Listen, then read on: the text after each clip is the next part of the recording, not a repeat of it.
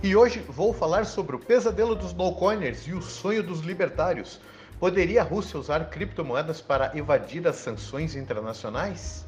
Em escala governamental, a resposta é não. E este é o tema do minuto de hoje, quinta-feira, 3 de março de 2022.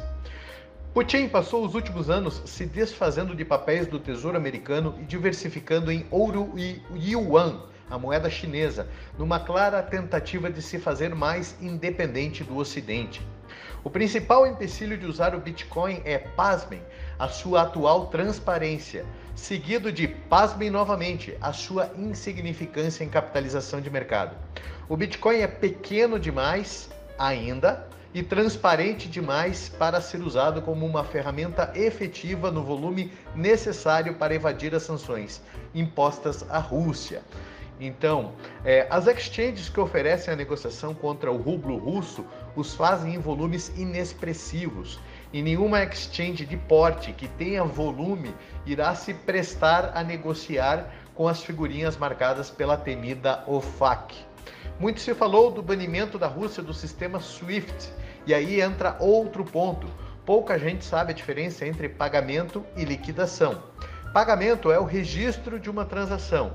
Liquidação é a efetiva troca de mãos dos ativos que fazem parte desta transação.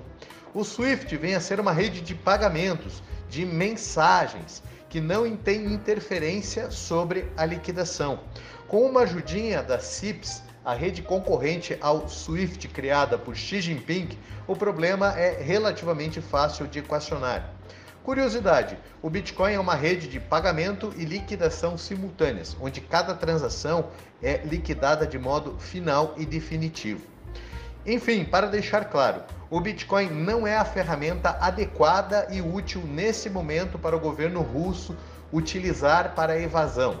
Ela é uma ferramenta muito boa, ela é uma ferramenta fantástica para os cidadãos tanto os russos quanto ucranianos, que em sua maioria não tem nada a ver com a insanidade dos seus governantes. Quem pode se beneficiar da moeda da liberdade são as pessoas que transacionam em volumes menores, que têm menores necessidades e que não têm o compromisso em fazer as coisas por debaixo dos panos elas podem utilizar o Bitcoin e as criptomoedas para evadir os controles de capitais, os limites de saques e as outras maldades impostas pelos países ao seu próprio povo.